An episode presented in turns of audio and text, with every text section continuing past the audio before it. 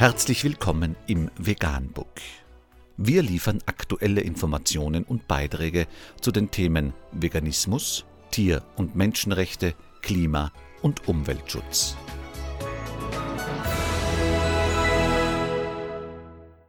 Dr. Med Ernst Walter Henrich am 7. Mai 2019 zum Thema Grüne Revolution. Wir erleben gerade den Beginn des Untergangs der Fleischindustrie. Unter www.fokus.de ist nachfolgendes zu lesen. Nahezu alle Geschäftsmodelle haben ein Verfallsdatum. Als nächstes erwartet uns der Untergang der Fleischindustrie durch die grüne Revolution. Sei es der Bergbau, die Energiewende oder die Automobilindustrie.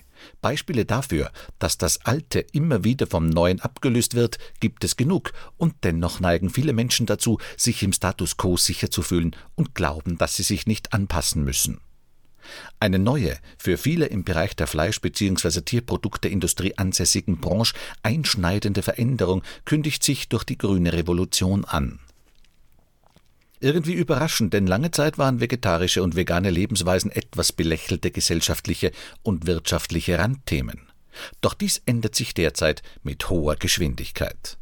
Mittlerweile sind es nicht mehr nur einige wenige vegane Spinner, die auf ihre Ernährung achten, sondern auch immer mehr normale Menschen. Insbesondere vier wesentliche Treiber einer Veränderung zu mehr pflanzenbasierten Produkten sind zu beobachten. Erstens allgemeine soziokulturelle Faktoren, Zweitens. Eine signifikante Vergrößerung der Angebotsbreite und Tiefe an gut schmeckenden veganen und vegetarischen Produkten, auch traditioneller Hersteller. Drittens. Innovationen auf dem Weg zu fleischähnlichen Produkten. Viertens. Die wachsende Erkenntnis, dass eine auf gequälten und mit Medikamenten am Leben gehaltenen Tieren basierende Ernährung eher schadet als nützt. Bemerkenswert sind zudem die erheblichen Investitionen renommierter Großinvestoren in Themen rund um die vegane vegetarische Ernährung. Dies alles deutet auf strukturelle Umbrüche in der Industrie rund um die Herstellung von und den Handel mit Tierprodukten hin. Wenngleich die Kernzielgruppen mit 1,3 Millionen Veganern und 8 Millionen Vegetariern in Deutschland noch relativ klein ist, steigt die Anzahl jener, die sich mit weniger Fleisch ernähren wollen. Immerhin 54 Prozent der Befragten in einer Studie von Cantor Emnit gaben 2018 eine solche Absicht an.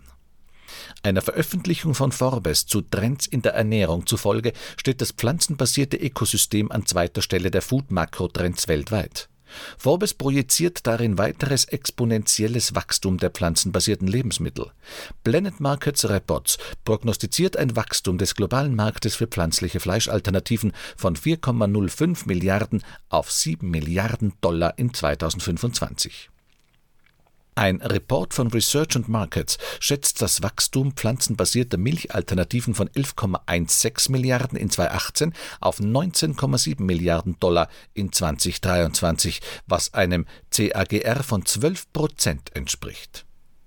Diese Veränderungen sind für die direkt betroffenen traditionellen Unternehmen rund um die Herstellung von und den Handel mit Tierprodukten ebenso ein unmittelbares strategisches Risiko, wie sie für veränderungsfähige Unternehmen und neue Anbieter eine strategische Chance darstellen die ersten traditionellen Anbieter tierischer Produkte wandeln ihre Produktpalette bereits hin zu pflanzlichen Alternativen, wie beispielsweise das deutsche Traditionsunternehmen Rügenwalder Mühle, mittlerweile mehr als 25 Prozent Umsatzanteil mit Fleischalternativen, Wiesenhof und viele weitere.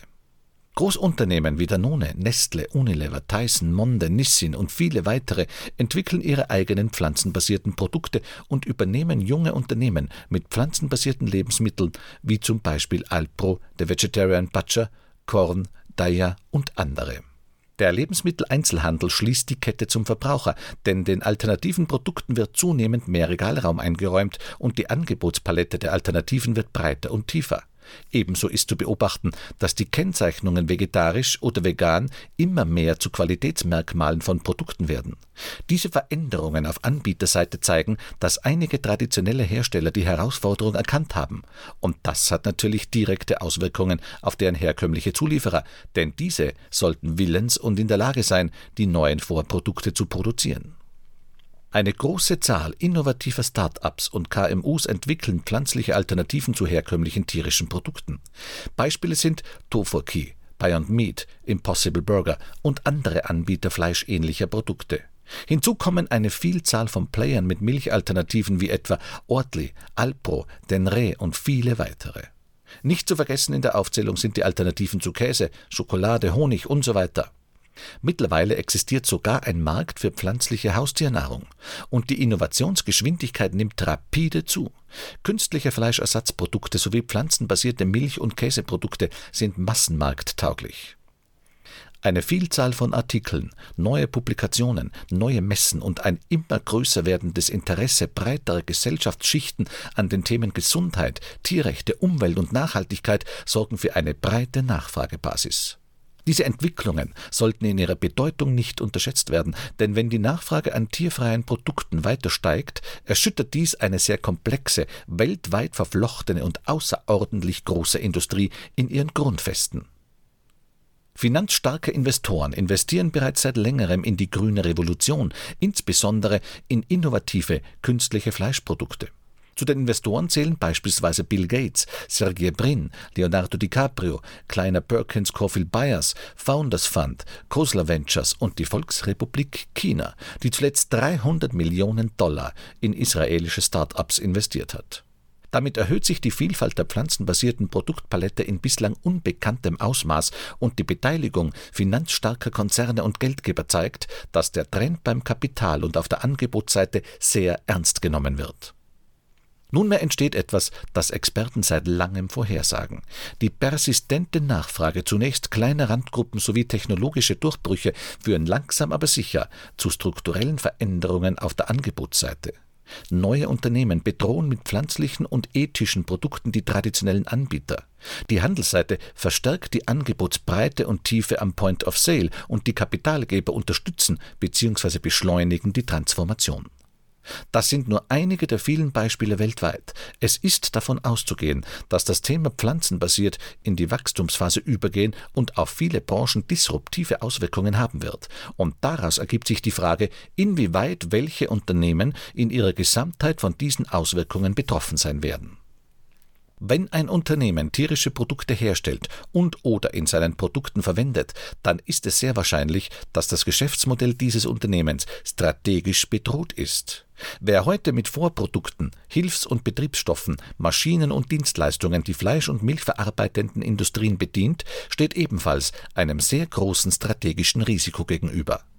Wenn Unternehmen allerdings heute in der Lage sind oder künftig in der Lage sein werden, pflanzliche und tierfreie Produkte zu produzieren, dann haben diese eine große Chance, vom Wandel zu profitieren. Diese Chancen und Risiken bestehen potenziell auch für Unternehmen, die nicht unmittelbar in den Branchen Nahrungs- und Genussmittel, Gastronomie, Kosmetika etc. angesiedelt sind, sondern auch für die Bereiche Handel, Fitness, Touristik, Wellness, die Automobilindustrie, Stichwort Leder in der Innenausstattung, Maschinenbau, Verpackungen, Logistik, Verlage, Ausbildung, Wissenschaft, Bildung und viele mehr.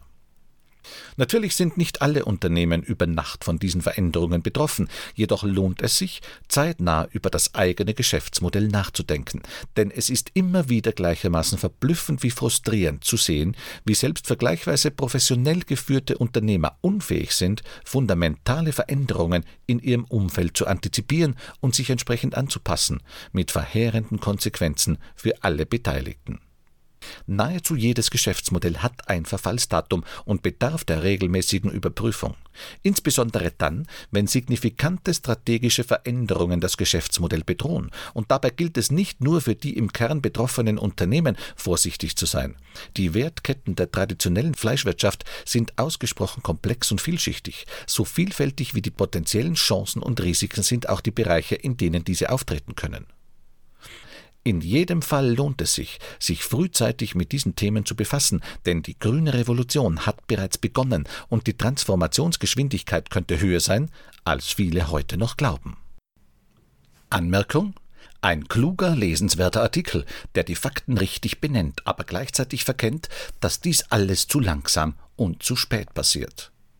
Klima und Umwelt werden nicht mehr zu retten sein, weil die Schäden bereits zu groß und nur eine Minderheit der Menschen zu den notwendigen Umbrüchen bereit sind.